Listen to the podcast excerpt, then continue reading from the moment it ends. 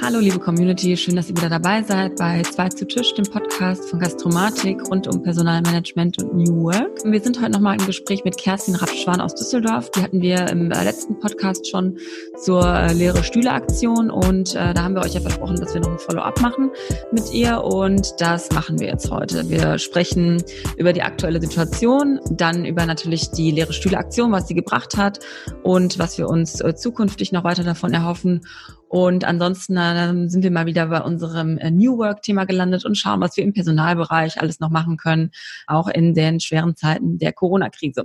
Jetzt wünsche ich euch ganz viel Spaß und let's go.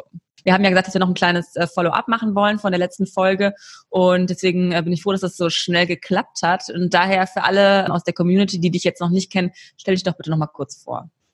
Ja, hallo Luise, ich freue mich, dass ihr mich wieder fragt. Ich mache das sehr gerne.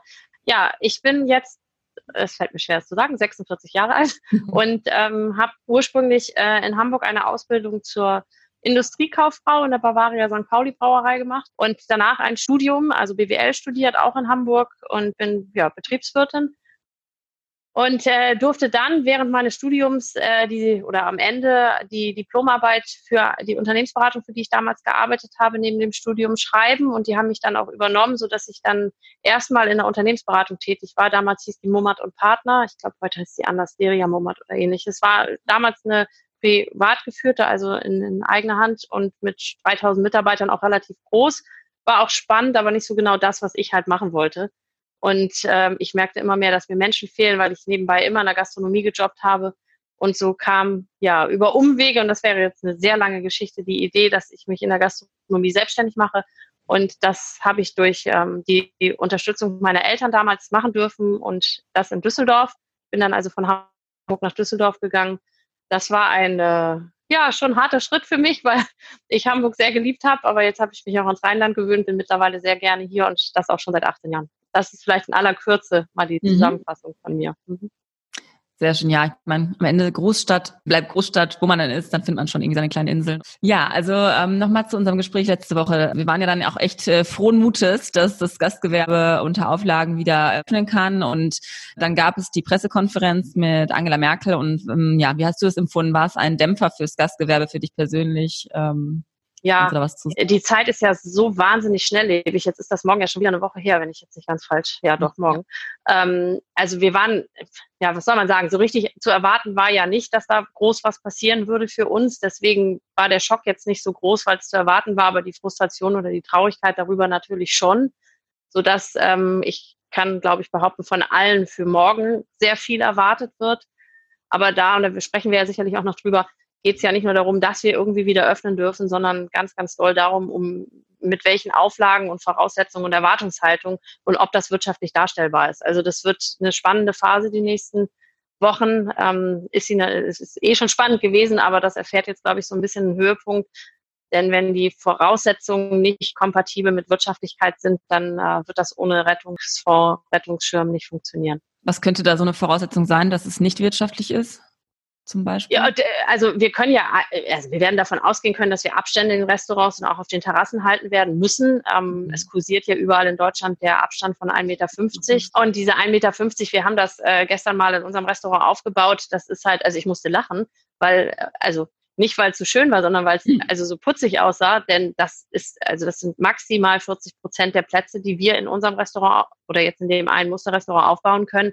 Und das bedeutet, dass wir auch maximal 40 Prozent des Umsatzes machen können, mhm. unter der Voraussetzung, dass die Plätze auch besetzt sind. Ja. Und damit kommen wir zum springenden Punkt. Also das ist wirtschaftlich in der Form nicht darstellbar mit 40 Prozent Umsatz.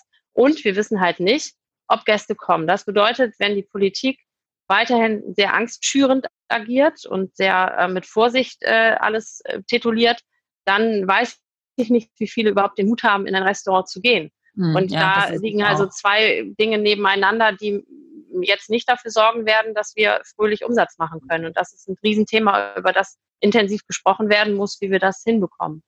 Ja, ich habe es auch mal ähm, ausgerechnet und habe dann noch vier Tische. Ja, ist süß, ne? Also ja. deswegen, äh, also wenn es nicht so traurig wäre, dann müsste man wirklich lachen und würde ja. denken, man ist in irgendeiner Komödie die, und spielt da gerade die Hauptrolle. Ist es aber nicht. Und ich finde, natürlich finden wir auch vom Leaders Club wichtig, dass äh, Hygieneregeln eingehalten werden und dass der Virus ähm, jetzt bei uns keine Plattform findet, sich auszubreiten. Aber das habe ich ja auch beim letzten Mal schon gesagt. Wir können Hygiene in den Restaurants, das weißt du selbst. Ja. Ähm, wir sind damit nicht seit gestern plötzlich konfrontiert, sondern eigentlich stets und ständig. Deswegen, wir müssen da jetzt auch nicht vom Einzelhandel lernen, sondern wir können das. Ich glaube eher, dass die noch von uns lernen können, weil wir da täglich mit arbeiten und die neuen Voraussetzungen, dass man vielleicht mit anderen Mitteln, Desinfektionsmitteln, anderen Reinigungsmitteln und vielleicht auch mit der einen oder anderen Technik arbeiten muss. Darauf kann man sich einstellen. Natürlich ist das auch wieder verbunden mit Investitionen und die müssen dann eben aufgefangen werden. Was will ich sagen? Also nicht jeder kleine Einzelgastronom ist so aufgestellt wie eine große Systemgastronomiekette. Aber mhm. wir werden alle gefordert sein, unseren Gästen ein Vertrauen zu vermitteln, dass wir in unseren Restaurants in der Lage sind, hygienisch einwandfrei zu arbeiten und dem Gast ein Gefühl von, hier kann ich hergehen, hier bin ich sicher und hier passiert mir auch nichts, ähm, wenn auch ich mich an die Regeln halte. Ne? Also das bedeutet, wenn jetzt Mundschutz zum Beispiel eine ja, Anweisung wird, wenn ich es mal so nennen darf, dann müssen das natürlich die Gäste auch tragen. Wird schwierig mit dem Essen, also wir können alle nur hoffen, dass ja. die Gäste keinen tragen müssen. Ähm, die Mitarbeiter werden es natürlich tun. Mhm. Aber auch jeder Gast ist angehalten, sich am Tür, an der Tür, also wenn man reinkommt, direkt die Hände zu desinfizieren. Ich gehe davon aus, dass wir da auch einen Spender alle stehen haben müssen. Dafür muss aber wieder, und das mag so banal klingen, aber die Voraussetzung geschaffen werden, dass auch jeder sich diese Desinfektionsmittel besorgen kann. Denn da mhm. gibt es einen großen Engpass. Also mhm. wenn das eine Vorlage wird, dann müssen wir das auch besorgen können. Also sehr, sehr kleinteilig. Und ähm, wir sind alle froh, wenn wir die Voraussetzungen definiert bekommen. Und äh, du bist ja mit dem äh, Andreas Pinkwart, mit dem Minister für Wirtschaft in NRW die ganze Zeit im, im Gespräch, wenn ich es richtig verstanden habe. Wie ähm, äh, gibt es da noch andere Vorlagen, von denen du schon weißt, die wir noch nicht kennen? Also ich bin nicht mit ihm persönlich die ganze Zeit im Gespräch, aber ich war mit seinen Mitarbeitern jetzt ähm, mhm. über 14 Tage immer wieder im Austausch, ob und wann er kommt. Jetzt war er tatsächlich gestern bei uns im, im Restaurant, was großartig war. Ich muss auch sagen, ich war wirklich aufgeregt, mhm. ob man alles richtig platziert bekommt und wir es auch richtig darstellen. Für diesen Besuch, der gestern stattgefunden hat, haben wir eben auch unser Restaurant so aufgebaut, dass wir in einem Teil die zu vermutende oder die zu erwartende deutsche Lösung ähm, bestuhlt haben und mhm. in einem anderen Teil die österreichische. Das haben wir auf der Terrasse genauso gemacht, also einmal Österreich, einmal Deutschland, wo sich ganz klar schon gezeigt hat, dass die österreichische Lösung äh, die deutlich bessere auch für uns wäre. Wie, ähm, wie sieht die aus? Ähm, da ist nur ein Meter Abstand gefordert und es dürfen vier Personen am Tisch sitzen und zusätzlich, wenn vorhanden Familienmitglieder unter 18, das, äh, also alleine ein Vierertisch ist natürlich schon eine andere Möglichkeit als nur ein Zweiertisch. Wenn jetzt ein kleines Team aus dem Büro mittags zusammen essen gehen will, dann dürfen sie es bisher, wie erwartet, in Deutschland nur zu zweit und in Österreich eben auch zu viert. Hm. Und äh, da ist keine Maskenpflicht für Gäste. Ähm, das ist hier im Moment nur für die Mitarbeiter. Es ist ein bisschen lockerer. Und ich habe dann auch gefragt, um vielleicht auf den Besuch zurückzukommen, wo denn eigentlich festgeschrieben ist, dass es dieser Meter oder die anderthalb Meter sind. Also das kann natürlich nicht so richtig beantwortet werden. Das sind in vielen. Bereichen einfach nur Vermutungen. Und der Herr Pinkwart war äh, sehr spannend, ähm, hat extrem gut zugehört, muss ich sagen. Also war auch wirklich wissbegierig, wo unsere Probleme, unsere Herausforderungen liegen. Und ich habe das Gefühl gehabt, dass der sehr gut vorbereitet ist, dass der schon viel in seinem Kopf hat. Der hat, glaube ich, auch ein Programm fertig. Das hat er jetzt nicht so offengelegt, aber war schon in den Details ganz gut drin, aber auch nicht in allen. Also wie kleinteilig Gastronomie ist und dass man sich eben auch über Speisekarten, wie wird die zukünftig sein, mhm. ähm, muss sie abwischbar sein, darf ich sie überhaupt auf den Tisch legen, muss sie digital sein, ähm, darf der Salzstreuer noch hin, wie ist es mit dem Besteck, darf bestimmt nicht mehr im Eimer da, wir bieten Frühstücksbuffet an, wird es in Zukunft Frühstücksbuffet geben, vermutlich nein. Also all diese Dinge, die fand er sehr spannend, dass man sich damit auseinandersetzt. Und er hat viel mitgenommen. Wir haben also verschiedenste Dinge diskutiert. Es war auch jemand dabei, der es aufgeschrieben hat. Toll fand ich, dass keine Presse dabei war, weil mhm. man dadurch natürlich lockerer und, und auch offener sprechen konnte. Er hatte eine halbe Stunde kalkuliert und war über eine Stunde da. Also daraus schließe ich, dass es auch ein spannender Termin für ihn war. Denn der arbeitet, so wurde es mir gesagt, auch 24-7 im Moment. Also im Total würde ich denken, dass das ein sehr, sehr erfolgreicher Termin war. Was dabei rauskommt, werden wir sehen. Aber er hat viele Anregungen mitgenommen und war, und das Beeindruckendste war, das war wirklich spannend, wir haben draußen dann einen Möbelberg gehabt von Möbeln, die wir im Moment nicht nutzen können. Also sprich, wir haben alle Tische und Stühle von der Terrasse und von drinnen zusammen an einem Ort gestellt gehabt. Und das war echt negativ beeindruckend, weil das sind die ganzen Möbel, die wir unter den Voraussetzungen nicht nutzen dürfen. Also nochmal eine kleine leere Stühleaktion bei euch vor Ort sozusagen. Man kann das so nennen. In der Tat war auch sofort das Ordnungsamt da, ähm, weil wir halt die Terrasse aufgebaut haben ähm, und hat geguckt. Und was macht ihr da? Und naja, und dann konnten wir halt begründen, was wir tun. Und dann waren die auch beruhigt. Ich denke auch, dass das jedem hilft, das mal aufzubauen. Ich kann es fast nur jedem raten, sein Restaurant jetzt schon mal so aufzubauen, um auch zu sehen, wo tue ich denn die Möbel hin, die ich nicht brauche. Mhm. Das nicht wenig. Ja. ja, das wäre jetzt meine nächste Frage gewesen, wie ähm, du das Gefühl hast, wie Politik äh, damit ähm, umgeht, mit den Experten und Expertinnen aus der ähm, Branche. Aber das hört sich ja alles positiv an. Dann ähm, wäre mir auch noch wichtig zu wissen, was dir am meisten geholfen hat. Der Austausch mit ähm, Menschen aus dem Gastgewerbe oder der politische Aktivismus, den du betreibst? Was hat mir am meisten geholfen? Was hilft im Moment am meisten? Also ich, mir, aber da kann ich jetzt tatsächlich nur für mich persönlich sprechen, da lernt man sich ja in so einer Krise dann auch nochmal neu kennen. Mhm. Ähm, mir persönlich hilft, dass ich was tun kann. Also ich, man ist ja nicht Unternehmer oder Unternehmerin geworden, um zu reagieren, sondern eigentlich ja um zu agieren. Und äh, diese, diese lähmende Situation von, wir müssen ständig abwarten darauf, äh, was dürfen wir jetzt tun, wie dürfen wir weitermachen, das empfinde ich persönlich als komplett frustrierend. Und deshalb ist der Austausch mit Gastronomen, auch jetzt sowas, was wir hier machen, oder eben auch mit der Politik, das ist alles sehr, sehr hilfreich. Und man nimmt aus jedem, oder ich nehme aus jedem Gespräch auch etwas für mich mit. Und äh, wie bereiten sich andere auf die Rolle rückwärts vor? Was müssen wir mit unseren Mitarbeitern besprechen? Äh, wie, wie, müssen wir die Hygieneregeln dokumentieren? Ähm, wo müssen wir sie festhalten? Gibt es digitale Lösungen, die wir schon umsetzen könnten? Wir sind in unserem Unternehmen noch nicht so digital, wie es auch andere sind. Was können mhm. wir jetzt schon machen? Was können wir aber auch finanzieren? Das kostet ja auch alles relativ viel Geld. Und dennoch muss ich sagen, also bei all den Gesprächen, die wir führen und in Zoom-Calls und ähm, politischen Gesprächen, leere Stühle-Aktionen, jetzt langsam habe ich das große Bedürfnis, mich wirklich jetzt auch mal wieder darum kümmern zu können, dass wir Umsatz machen. Es wird langsam ja. wirklich ernsthaft beängstigend, auch bei uns und bei vielen anderen. Kennst du schon ähm, Menschen aus dem Gastgewerbe, die Insolvenzen angemelden, anmelden mussten? Also man stellt, also der eine geht damit offen um und erzählt das mhm. direkt, der andere geht da weniger offen mit um. Was ich merke, ist, dass viele, ähm, ja, ich will jetzt nicht sagen, das aussitzen, aber schon auch abwarten, weil die Voraussetzungen oder besser gesagt, das Insolvenzrecht da ja jetzt auch angepasst wurde, dass man das im Moment halt nicht direkt melden muss. Mhm. Ich habe äh, tatsächlich Sorge, wenn wir wieder öffnen dürfen, dass dann bestimmte Dinge auch direkt fällig werden. Und damit sind wir wieder bei dem nötigen Rettungsschirm, den wir brauchen werden, weil wenn man nur diese kleine Umsatzgröße erwirtschaften darf und kann, dann aber trotzdem alle Stundungen gegebenenfalls fällig werden oder und wenn es auch nur ein Teil ist, mhm. dann ist das spätestens der Gnadenstoß für viele Gastronomen, weil das wird nicht funktionieren. Und äh, jeder muss, glaube ich, ganz stark im Moment überlegen, wie positioniere ich mich, wie kann ich mit meinem Konzept in der Zukunft überlebensfähig sein. Aber wenn jetzt nicht ad hoc noch eine Hilfe kommt, die unbürokratisch den Gastronomen erreicht, dann geht das Sterben erst richtig los mit Wiedereröffnung. Hm. Das ist, ist meine Einschätzung dazu.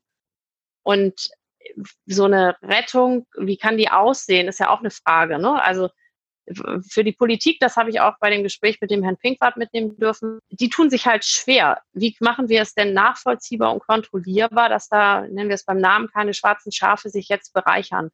Also diese Soforthilfen, die wir hier schon bekommen haben in Nordrhein-Westfalen für eben Betriebe bis zu 50 Mitarbeitern, die waren ja ziemlich unabhängig von bisherigem wirtschaftlichem Erfolg oder auch nicht. Und ähm, da muss man sagen, das glaube ich, machen die in der Form nicht nochmal. Die wollen schon festhalten, dass das da ankommt, wo es auch richtig ist. Und da bin ich der Meinung, kann man das relativ gut an den bisher gemachten Umsätzen in den letzten Jahren, welche Größe man auch immer nimmt, die letzten zwei Jahre, ähm, feststellen, wie hat denn das Unternehmen bisher gearbeitet. Das ja. gilt natürlich für, für die, die jetzt nicht gerade in den letzten zwölf Monaten neu eröffnet haben, aber für die, die länger am Markt sind, die können ja sehr plakativ und auch sehr offen und transparent darstellen, das war meine bisherige Situation und das ist meine Situation jetzt.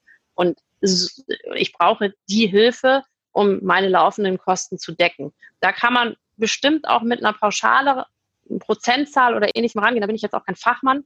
Aber ich denke, dass man anhand der gemachten Steuererklärungen und Bilanzen recht gut erkennen kann, wem helfe ich da als Staat und wem nicht. Ja, es hört sich nur wieder nach Bürokratie und langen, langen Prüfungs- und Wartezeiten an. Ne? Das mhm. ist wahrscheinlich gerade auch das Problem. Ja. Ähm, die äh, leere Stühleraktion, da haben wir gerade schon kurz, ähm, gerade schon kurz drauf gekommen. Wie hast du die für dich erlebt, die Aktion? Also ich war äh, von vielen beeindruckt. Also was ich besonders schön fand, also kommen wir jetzt erstmal auf den ersten Freitag, wo wir ja wirklich die Stühle aufgestellt haben. Es ist ja jetzt virtuell schon ein zweites Mal gelaufen, mhm. am vergangenen Freitag, am 1. Mai.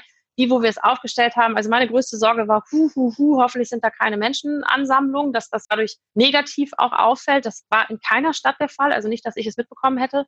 Es ist sehr, sehr ruhig gesittet und ähm, harmonisch abgelaufen in der, also da spreche ich jetzt für Düsseldorf und Neuss, weil hier durfte ich das mitbegleiten. Mhm. Dadurch wachsen Gastronomen zusammen, die tatsächlich wirklich äh, mal miteinander sprechen, sich anders austauschen. Also so, da ist so ein bisschen Zusammenwachsen der Branche, was ich äh, persönlich äh, toll finde. Also ich bin eh so gestrickt, ich tausche mich sehr gerne aus. Was auf der anderen Seite, also die mediale Wirksamkeit war ja krass. Also es gab ja eigentlich keine keine Nachrichtensendung oder, oder auch in der Zeitung, wo wir nicht erwähnt wurden. Also wir waren überall drin. Ja. Und das ist schon ein richtig, richtig großer Erfolg, dass wir diese wahnsinnige Wahrnehmung bekommen haben.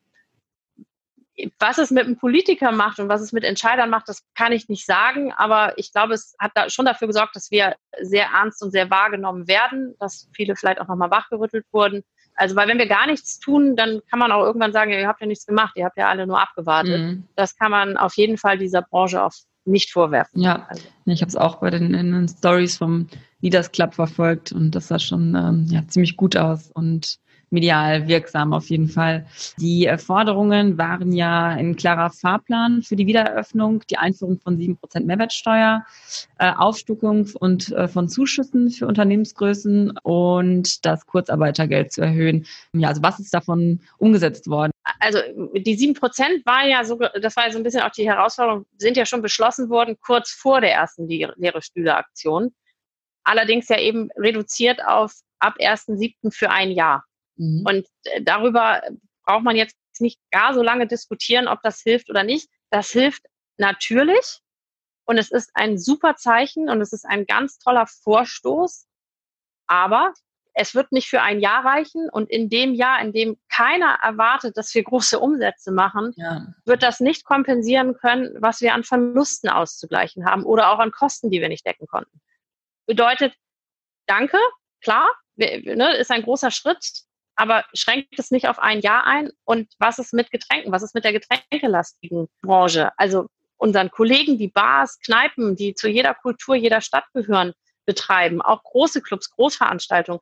Da sind ganz viele jetzt ausgeschlossen, die mit vielen, vielen Getränken arbeiten, weil da sind weiterhin 19 Prozent drauf. Ja. Das ist historisch bedingt auch nicht so einfach, das auf Alkohol ähm, auf sieben Prozent zu reduzieren. Aber dann braucht natürlich dieser, dieser Teil unserer Branche auch nochmal eine andere Unterstützung. Also, um es zusammenzufassen, sieben Prozent toller Vorstoß, reicht aber nicht. Ja. Muss man einfach so sagen. Es soll nicht undankbar klingen, aber es reicht nicht. Nee. Und was die Voraussetzung für die Wiedereröffnung betrifft, so ist ja jetzt gerade das sehr dynamisch, auch seit gestern wieder. Ne? Die ersten dürfen wieder öffnen am Montag. Ähm, auch da sind die Vorlagen oder besser gesagt die Auflagen noch nicht, also die, ich habe sie noch nicht gelesen komplett. Äh, ich glaube, die sind auch noch nicht niedergeschrieben. Sie wurden jetzt mal so durch sämtliche Netze geschickt mit. Äh, Meinst du in Niedersachsen? Genau, in Niedersachsen. Und ich glaube, Mecklenburg-Vorpommern wird auch dabei sein, wenn ich das jetzt richtig gelesen habe heute Morgen. Ja. Ähm, Sachsen-Anhalt. Also äh, ich ich gehe davon aus, dass das, was die Auflagen sein werden, jetzt sehr schnell formuliert sein werden und auch äh, Runde machen. Die genauen Auflagen habe ich, äh, anders als ich sie jetzt von Österreich zum Beispiel schon gelesen habe, noch nicht bekommen. Aber alleine 50 Prozent der Gäste nur zuzulassen, ja, ich meine, da brauchen wir jetzt nicht lange rechnen. Sind halt 50 Prozent der Gäste. Und da bleibt die Frage, kommen die denn dann auch? Und da ist ein ganz wichtiger, solange von der Politik weiter, immer weiter gesagt wird, ähm, bleibt lieber zu Hause, haltet euch voneinander fern, haltet Abstand, besucht eure Eltern nicht und weiter diese Angst geschürt wird, bin ich skeptisch, wie viele in ein Restaurant gehen. Also wir müssen auch von der Seite der Politik äh, ganz klar ein Zeichen bekommen, äh, was da heißt, die Gastronomen können das und ihr müsst jetzt nicht die größte Sorge haben, in die Gastronomie zu gehen. Und daran einhaken müssen wir Gastronomen unsere Hausaufgaben machen, weil auch wir sollten unserem Gast das Gefühl geben, bei uns bist du sicher. Ja. Und da sollte vielleicht jeder selbst so ein bisschen drüber nachdenken, wie kann ich das in meinem Restaurant darstellen. Und gibt es sonst noch äh, positive Aspekte äh, nach der Aktion, trotz des weiteren Lockdowns jetzt, wie du daraus schließen Also äh, ganz wichtiger Punkt Kurzarbeitergeld. Das, mhm. ja, das war ja auch schon kurz vorher genannt, ne, dass ähm, das mit 77 und äh, 70 und 77, 80 und 87, aber erst nach vier beziehungsweise acht Monaten eintritt das ist für unsere Branche, geht das total an den Bedürfnissen vorbei. Also unsere Mitarbeiter haben jetzt ein Problem oder mhm. sagen wir es mal so, auch gestern schon gehabt. Und die haben das nicht erst morgen oder übermorgen. Die haben es jetzt. Und die Anhebung des Kurzarbeitergeldes für unsere Mitarbeiter am besten auch noch rückwirkend ist, ist extrem wichtig. Ne? Und da kann man auch sagen, okay, wir haben einen Zwischenerfolg. Sie haben es angehoben, Sie haben uns wahrgenommen, Sie haben es gehört. Gilt ja auch nicht nur für unsere Branche aber auch damit eine Einschränkung, die bei unseren Mitarbeitern äh, zu wirklichen Existenzsorgen führt. Mhm. Da seid ihr jetzt erstmal, wie du vorhin schon gesagt hast, ähm, darauf bedacht, dass äh, es jetzt auch in den Betrieben weitergeht, weil das ja eigentlich alles also, so Lobbyarbeit äh, für euch ist, die ihr umsonst natürlich macht und äh, was ja auch gut ist, aber also, wieder starten müsst langsam. Ja, das ist also vom Leaders Club aus, äh, da muss ich echt, das ist Wahnsinn, ne? Also auch unsere Koordinatorin, die Elina Schniewind mit der Beke, die, die machen einen Mega-Job. Also die sind so engagiert. Wahnsinn. Also danke auch, wenn Sie es hören an dieser Stelle. Mhm. Ähm, und natürlich äh, auch unsere, also die, der gesamte Vorstand arbeitet sehr, sehr intensiv im Moment für diese Problematik und auch andere Mitglieder engagieren sich sehr. Aber wie du richtigerweise sagst, haben wir natürlich alle auch noch einen Job. Mhm. Und dem müssen wir auch gerecht werden. Nichtsdestotrotz, ähm, letzte Woche war ja die Aktion mit leere Stühle virtuell, nenne ich es jetzt mal. Ähm, wir haben das ja haben aufgerufen, eben Fotos zu machen, Videos und bestimmte Hashtags dahinter zu senden, um äh, zu setzen, um eben im, im Netz darauf aufmerksam zu machen, weil der 1. Mai aus unserer Sicht ein sehr kritischer Tag ist, auch weil er eben häufig für andere Art von Demonstrationen genutzt wird und man da auch nicht so in einen Topf geworfen werden möchte. Also wir vom Leaders Club, das äh, ist von der Dresdner Seite, die ja die äh, Ursprungsveranstaltung dazu gemacht haben, ein bisschen anders auch gehabt, äh, gehandhabt worden, aber das ist auch völlig in Ordnung. Es muss am Ende jeder für sich selbst entscheiden, stelle ich Stühle auf oder mache ich es virtuell? Und das hat virtuell wieder eine ganz große Reichweite gehabt und war dadurch eben auch sehr ruhig und sehr gesittet und es ist nichts Schlimmes passiert und wir haben trotzdem wieder auf uns aufmerksam gemacht. Ja. Parallel dazu ist äh, der Leaders Club jetzt im Hintergrund in zig Zoom-Calls, äh, Aktivitäten und bringt sich überall mit ein.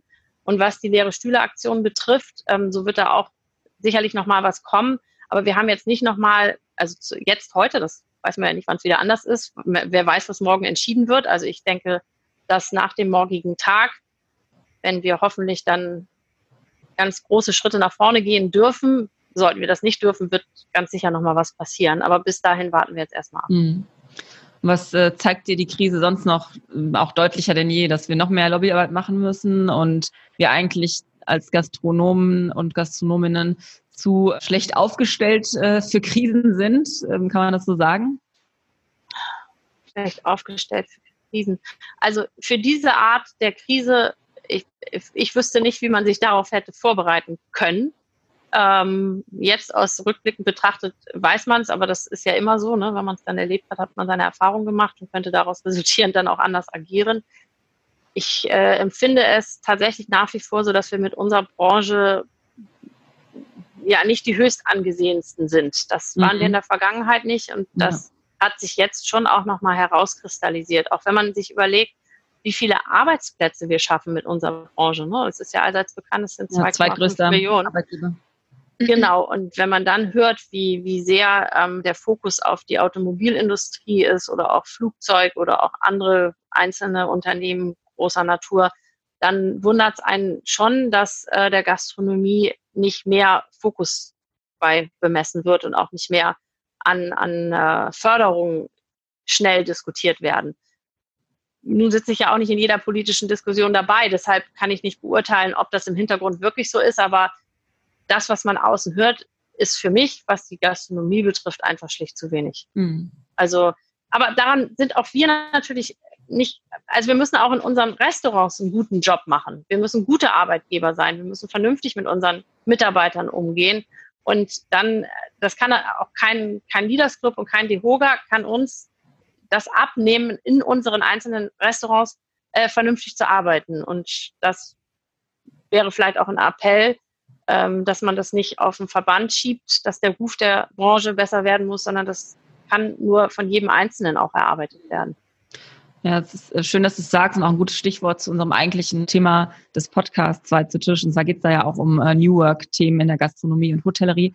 Das heißt, wie kann man das Arbeiten ähm, ja schöner und besser und effizienter auch gestalten, auch im Hinblick auf ähm, Personal. Und da wäre jetzt nochmal meine Frage an dich, ähm, was du Gastronomen und Gastronominnen äh, raten würdest in dieser Zeit, womit sie sich vielleicht ja noch irgendwie befassen sollten, wofür sie jetzt noch irgendwie Zeit aufbringen sollten. Gibt es da irgendwas, was du? Also das ist tatsächlich auch eine Hausaufgabe für uns. Ähm, die, also wenn man eins jetzt gerade gelernt hat, ist, ist, dass die digitale Welt überhaupt nicht mehr wegzudenken ist. Ne? Mhm. Also diese Zoom-Calls, also ich habe vorher mal zwei, drei gemacht. Ich habe das Gefühl, die mache ich jetzt täglich. äh, das ist, äh, ist Wahnsinn, wie sich das entwickelt hat. Ich glaube, wir haben alle gemerkt, ähm, wie, was das für eine Arbeitserleichterung ist, in manchen Bereichen eben auch äh, technischer zu werden, dass man auch nicht immer überall zusammen sitzen muss. Wir sehen es ja auch in eurem Team. Ne? Ihr sitzt ja sehr verstreut und trotzdem ist es eine effiziente Zusammenarbeit. Und äh, für, für die Restaurants, also wir werden uns mit Digitalisierung massivst auseinandersetzen müssen. Ähm, ob das jetzt Speisekarten sind, ob das Hygienestandards sind, die durch Unterstützung technischer Lösungen ähm, viel besser funktionieren ob das äh, auch Meetings sind, wenn man jetzt eine größere Kette hat, äh, dass man nicht ständig zusammensitzen muss, sondern dass man das auf diesem Wege machen kann. Also wenn wir eins in dieser Situation gelernt haben, dann, dass das, also das ist nicht mehr wegzudenken und das wird sich wahnsinnig verbessern und ausbreiten und ich bin da auch, und ich bin wirklich nicht gut da drin, also ehrlich nicht. Ähm, aber ich merke, dass ich mich davor auch nicht mehr wehren kann und dass es auch, wenn es erstmal funktioniert, äh, Spaß macht. Also die Arbeit wird sich verändern. Was wir immer machen werden, ist den Gast bedienen.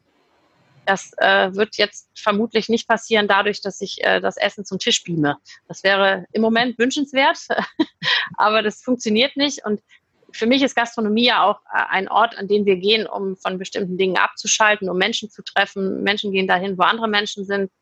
Das sehen und gesehen werden. Voller Laden ist deshalb voll, weil immer wieder welche reinkommen, leerer Laden wissen wir alle, da gehen dann un ungern auch Menschen rein. Also der Faktor Mensch wird nicht wegzudenken sein in unserer Branche. Ein Glück.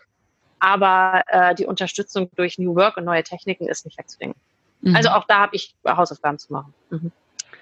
Ich glaube, alle ja. Ähm, aber auch im Thema Personal jetzt. Ich habe von einigen Kollegen und Kolleginnen auch gehört, dass sie ähm, jetzt auch gerade aufrüsten mit ihren Mitarbeitern, ähm, einfach Schulungen auch zu machen oder ähm, auch neue Ziele festzusetzen und vielleicht auch wirklich ähm, diese digitalen Themen jetzt zu schulen, wo man auch ein bisschen Zeit hat, Gibt es da auch bei euch was, was ihr im Team irgendwie oft macht? Oder sprichst du auch mit deinen Mitarbeitern und sagst zum Beispiel, habt ihr irgendwie Ideen, wie wir, äh, wie wir jetzt weitermachen können, dass man das nicht alles nur selbst entscheidet, sondern man auch den Teamgedanken nochmal ein bisschen nach vorne heben kann? Ja, also klar sprechen wir auch mit denen. Es ist ja, äh, liegt wahrscheinlich in der Natur der Sache, die, das junge Team hat da nochmal ganz andere Gedanken und Ideen zu als, als ich selbst. Also deswegen, wir sind da im, im, im klaren Austausch. Ich muss aber auch zugeben, also wenn du gerade sagst, man hat ja jetzt Zeit, also wenn ich irgendwas im Moment nicht habe, dann ist es das. Also ich empfinde, ich, ich habe schon immer viel und gerne gearbeitet, aber im Moment erlebt das einen absoluten Höhepunkt. Und das geht bis tief in die Nacht hinein. Parallel dazu habe ich ja auch noch eine Tochter. Meint auch nicht dich, sondern eher deine Mitarbeitenden. Nee, aber nee, nee, ich, ich sage nur, ich müsste es ja auch mitleiten. Also ich würde ja. mir wünschen, dass ich viel mehr Zeit hätte, ähm, sowas noch mehr anzustoßen. Aber wir werden uns die auch zukünftig nehmen. Und die Mitarbeiter untereinander, geführt auch von einer Mitarbeiterin von mir, die bereiten da auch schon einiges im Hintergrund vor. Weil ein großes Thema ist das Thema Speisekarte, um jetzt Nummer eins zu nennen. Mhm. Wie kriegen wir dies in Zukunft ohne Viren an den Gast. Und auch spätestens da kommt Technik ja wieder ins Spiel, ähm, wenn man möchte. Ne? Man kann natürlich auch mit Tafeln und allem Möglichen arbeiten, aber eine Option ist auch wieder technisch. Und das Arbeiten untereinander, was wir nicht können werden, ist den, den, den Mitarbeiter im Gastraum ersetzen. Das wird nicht funktionieren. Aber was wir tun können, ist unsere Mitarbeiter per Webinar und ähnlichem auf Hygiene, auf Datenschutz, auf äh, Arbeitsabläufe, was auch immer zu schulen. Und das tun wir bereits. Mhm.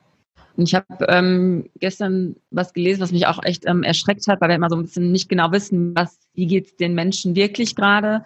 Und man spricht mit vielen, aber so richtig ehrlich äh, weiß man nicht, wie, äh, ja, wie es auch um Mitarbeitende wirklich steht. Und da habe ich gelesen, dass das Gastgewerbe im, ähm, im Vergleich zum äh, Vorjahresmonat um 200 Prozent die Arbeitslosigkeit gestiegen ist jetzt schon und mehr als eine Million Beschäftigte im April und März, ähm, April und doch April und März in Kurzarbeit gegangen sind. Das heißt ja, dass ähm, also sind wirklich Zahlen, die ähm, dafür sprechen, wo wir uns wirklich gerade befinden in der äh, Krise und da haben wir uns auch nochmal gefragt, dass das äh, Thema Personalmangel war ja vorher auch echt so das Buzzword im Thema New Work. Ja. Und ähm, ja, zu fragen uns, was das Verhältnis zwischen Arbeitnehmenden und Arbeitgebenden, wie das jetzt überhaupt ist und ob es das, ähm, ob es den Personalmangel überhaupt noch gibt. Hast du da? ja, ist so lustig, ne? weil wirklich vor, also vor acht Wochen war das größte, die größte Herausforderung, wie, äh, wie kriegen wir jetzt die Mitarbeiter für den Sommer an Bord, ja. ähm, um die, wir hätten ein mega Terrassengeschäft gehabt, ähm, um das überhaupt wuppen zu können. Ja, kurz mal einen Haken dahinter, das hat sich dann geändert. Und ähm, Stand jetzt, wie du eben richtigerweise gesagt hast, also ich habe nur eine Zahl gehört, ähm, ich zitiere die jetzt mal nicht, aber ungefähr knapp über 100 Menschen waren in Kurzarbeit äh, im Ende Februar, Anfang März. Und jetzt sind es 1,3 Millionen oder 1,4, ich mhm. kann es nicht ganz genau sagen, aber das ist ja Wahnsinn ne? vom, vom Unterschied her. Ähm, äh, daraus resultierend gehe ich mal davon aus, dass man jetzt erstmal nicht so viele Probleme oder Herausforderungen hat, Mitarbeiter zu finden. Aber wenn ich mich da als ganz speziellen Fall nehme, wir haben uns ja sehr frühzeitig von allen Aushilfen und Studenten getrennt. Man mag es mir vorwerfen, aber wirtschaftlich war das nötig, auch um die anderen Arbeitsplätze zu retten. Und ähm, jetzt haben wir ein sehr kleines Team. Also nur mit Festangestellten funktioniert es halt auch nicht. Mhm. Und da stellt sich auch die große Frage, wann dürfen wir denn, wenn wir wissen, wann wir öffnen dürfen, wie stellen wir denn jetzt ein? Brauchen wir überhaupt jetzt Mitarbeiter, um die zu erwartenden, nennen wir es mal 40 Prozent Umsatz äh, zu bearbeiten? Wahrscheinlich ja nicht. Aber da ich ja jetzt auch nicht immer nur einen halben Koch in die Küche stellen kann oder eine halbe Servicekraft, sondern eine ganze, und die kann nicht 15 Stunden am Tag arbeiten, die wir manchmal aufhaben, bedeutet, äh, wie, wie jongliere ich da jetzt mit dem Personalkarussell auch? Also das wird sehr herausfordernd. Mhm. Und um auf die Eingangsfrage einzugehen, erwarte ich eine Lockerung des Arbeitsmarktes, also realistisch betrachtet ja. Also ich vermute, dass wir ähm, ja es nicht mehr so schwer haben werden, Mitarbeiter zu finden und sich dadurch auch vieles in der Zusammenarbeit mit den Mitarbeitern nochmal verändern wird also es hängt ja alles davon ab, wann wir eröffnen dürfen. Und erst dann stellt sich auch die Frage des Rekrutierens wieder. Ja, dann ist halt nur die Frage, wenn wir dann wieder eröffnen können und dann brauchen wir plötzlich wieder die Menschen, sind sie dann noch da oder sind sie nicht jetzt auch, ähm, weil Gastronomie auch mal wieder jetzt so ein bisschen Verlierer der ganzen Aktion ist, dann auch ähm, ja noch weniger gewillt, äh, sich dem Job wieder hinzugeben. Das ist halt auch die Angst. Ja, nun ist es, äh, also es bringt ja einfach auch total viel Spaß. Also wenn jemand gerne mit Menschen zusammenarbeitet, dann ist die Gastronomie einer der besten äh, Arbeitsplätze dafür. Und da, da bist, also auch da erwarte ich von der Politik, dass sie uns da helfen und ganz klar äh, auch mit äh, ins Horn blasen, wenn man das so sagen darf, äh, und diese Branche positiv darstellen und nicht als den äh, kritisch zu sehenden Arbeitgeber für die Zukunft. Also wir brauchen die Unterstützung monetär und auch inhaltlich ähm, nach außen tragend. Wir dürfen nicht als der schlimme Arbeitgeber jetzt dargestellt werden, der vielleicht auch zukünftig keinen sicheren Arbeitsplatz bieten kann. Einen sicheren Arbeitsplatz können wir aber nur dann bieten, wenn wir Umsatz machen dürfen. Also das hängt halt alles wie eine Kette zusammen und fällt halt auch wie ein Kartenhaus zusammen, wenn eine Karte rausgezogen wird. Also wir mhm. brauchen äh, Unterstützung, wir brauchen eine Starthilfe oder eine Überlebenshilfe. Das kann ich jetzt äh, eins von beiden auf jeden Fall, auf jeden Fall Hilfe. Und ich kann nur jedem sagen, das ist eine der schönsten Berufe, die es gibt, wenn man mit Menschen gerne arbeitet, in der Gastronomie zu arbeiten, als Student, als Aushilfe und auch als Festangestellter. Und man kann auch so schnell Karriere machen. Wir haben tolle Ausbildungsgänge mit auch Fachmann, Fachfrau für Systemgastronomie. Ich finde auch nach wie vor, ich kann nur dazu aufrufen, Koch ist ein so schöner Beruf. Und wenn auch da die Ausbildung vernünftig abläuft, dann kann man als Koch eine ein, ein, ein tolles Leben haben. Und die Arbeitsbedingungen, da sind wir als Gastronomen wieder gefragt, die müssen vernünftig sein, auch für einen Koch. Mhm. Und äh, ich kann nur jeden aufrufen, in dieser Branche treu zu bleiben oder eben sich für diese zu entscheiden. Meinst du, dass die gegenseitige Wertschätzung von Arbeitgeber und Arbeitnehmer ähm, sich ändern wird in der Zukunft? Oder gibt es noch andere Sachen, die, die andere Herausforderungen in puncto Personal, äh, die sich in der Zukunft verändern werden? Kannst du da ach, ich habe da so eine Hoffnung. Ich ist vielleicht ein bisschen unpopulär, was ich jetzt sage. Auf der einen Seite sind wir gefordert als Arbeitgeber und das gilt für jeden Beruf, mit unseren Mitarbeitern vernünftig umzugehen, den Perspektiven zu bieten und äh, ihnen ein tolles Arbeitsumfeld zu bieten. Auf der anderen Seite habe ich schon auch festgestellt, dass aufgrund dieses, dieses angespannten Personalmarktes es tatsächlich äh, auch teilweise so ist, dass Mitarbeiter die Einstellung haben, du, wenn ich kriege, was ich haben will, dann gehe ich halt woanders hin. Mhm. Und äh, das ist auch nicht immer einfach für uns äh, äh, Gastronomen oder für uns Arbeitgeber, weil wir schon teilweise in der Situation gewesen sind, mit Menschen eben weiterzuarbeiten, weil wir keine anderen gefunden haben, trotz dessen, dass einem bewusst war, dass sie vielleicht nicht die Optimalbesetzung sind. Und ich würde mir schon wünschen, dass die Arbeitseinstellung sich von manchem auch nochmal der jetzt dann neuen Realität anpasst. Also es ist nicht, also meine Wahrnehmung war schon so ein bisschen, oh, böser Arbeitgeber, toller Arbeitnehmer, dass sich das so, so ein bisschen, ja, wie soll ich das sagen, verbreitet hat. Ähm, und nur so ist es eben auch nicht. Also es ist auch nicht jeder Mitarbeiter so einsichtig, dass bestimmte Dinge eben erledigt werden müssen, wenn man dann so Sätze hört wie, das ist nicht meine Aufgabe oder mhm. ähm, nee, also ist mir egal, ob da jetzt ein Bus vor der Tür hält, ich habe genau jetzt Feierabend und deswegen gehe ich jetzt dann sind das halt so Einstellungen, die auch nicht immer förderlich sind. Und ich würde mir wünschen, dass diese Krise vielleicht auch dazu führt, dass da so ein bisschen wachgerüttelt wird. Ja, vielleicht auf beiden Seiten. Ja, man muss natürlich auch. Auf jeden Fall, beim Arbeitgeber wie beim Arbeitnehmer. Ja. Ich kenne auch schon, ähm, gibt auch Beispiele aus dem Bekanntenkreis, die Hotels haben oder betreiben, die jetzt ähm, in dieser Zeit, ja zum Beispiel mit den Mitarbeitern äh, gucken, was könnten wir, wie sind eure Zukunftspläne, wie können wir ja vielleicht jetzt schon ein bisschen schauen, äh, wie sieht es ähm, ja zukünftig bei euch aus, wo wollt ihr noch hin, dass man die Leute so ein bisschen auch bei Laune hält und schaut, also dass man nicht so total ähm, schwarzmalerisch denkt, sondern auch ein bisschen in die Zukunft schaut und ähm, überlegt, wenn es denn weitergeht, was können wir jetzt schon machen und wo können wir unsere Ziele anstecken. Ähm, gehst du da mit deinem Team auch ähm, schon in solche Gespräche oder ist das gerade noch gar nicht angesagt? Äh, doch, doch, doch. Also vielleicht teilweise mit einem anderen Inhalt, aber wir machen das intensivst. Also wir haben ja auch von den fünf jetzt vier offen. Wir haben bei einem in der, in der Altstadt in Düsseldorf probiert mit To-Go und Delivery mhm. und das hat leider nicht funktioniert. Das war, ähm, war einfach nicht wirtschaftlich darstellbar. Äh, in den anderen ja, ist das eigentlich auch nicht darstellbar, aber da ist es noch so, dass wir sagen, okay, da ziehen wir es jetzt durch. Aber dadurch haben wir zu den meisten Mitarbeitern, weil wir das rollierend machen, wer, wer arbeiten kann, damit er auch jeder was von hat ähm, und für tageweise aus dem Kurzarbeitergeld raus kann, ähm, haben wir einen sehr engen Kontakt und wir tauschen uns sehr eng aus. Also auch wie äh, ganz wichtiges Thema bei uns, wie gestalten wir auch ähm, die, die Speisekarte in Zukunft inhaltlich. Da beteiligen die sich alle. Wer kann welche Positionen in Zukunft mit ausfüllen? Siehst du dich überhaupt noch in dieser Branche? Und was ich feststelle, ist, dass das ist wirklich, äh, da kriege ich auch mal eine Gänsehaut die halten so zusammen und die sind so, ähm, wir tun alles dafür, dass den Schwan auch noch nächsten Monat und übernächsten Monat und auch die nächsten Jahre gibt. Also die haben die Läden wunderschön gemacht. Also ich behaupte einfach mal, wir sind mit die schönsten in Düsseldorf für Delivery und To Go, weil das ist so herzlich und so schön gemacht. Jede Tafel ist bemalt und beschrieben, die Fenster auf dem Boden ist was gemalt. Dann haben wir so ein Walkthrough. Also das, da bin ich richtig stolz drauf. Das ist wirklich, wirklich toll. Und äh, weil wir die halt ständig sehen, ist der Austausch bei uns jetzt auch leichter. Also wir können auch gerne mal am Tisch zu viert setzen mit dem richtigen Abstand und äh, Sachen face-to-face -face besprechen, was schon auch noch schön ist, wenn man das kann. Sehr schön. Ja. Super. Ich danke dir, Kerstin, für deine Zeit und das äh, nette Gespräch und wünsche dir alles Gute für die Zukunft. Das wünsche ich dir auch. Vielen Dank, dass ihr Zeit für mich habt. Sehr gerne. Bis bald. Bis bald.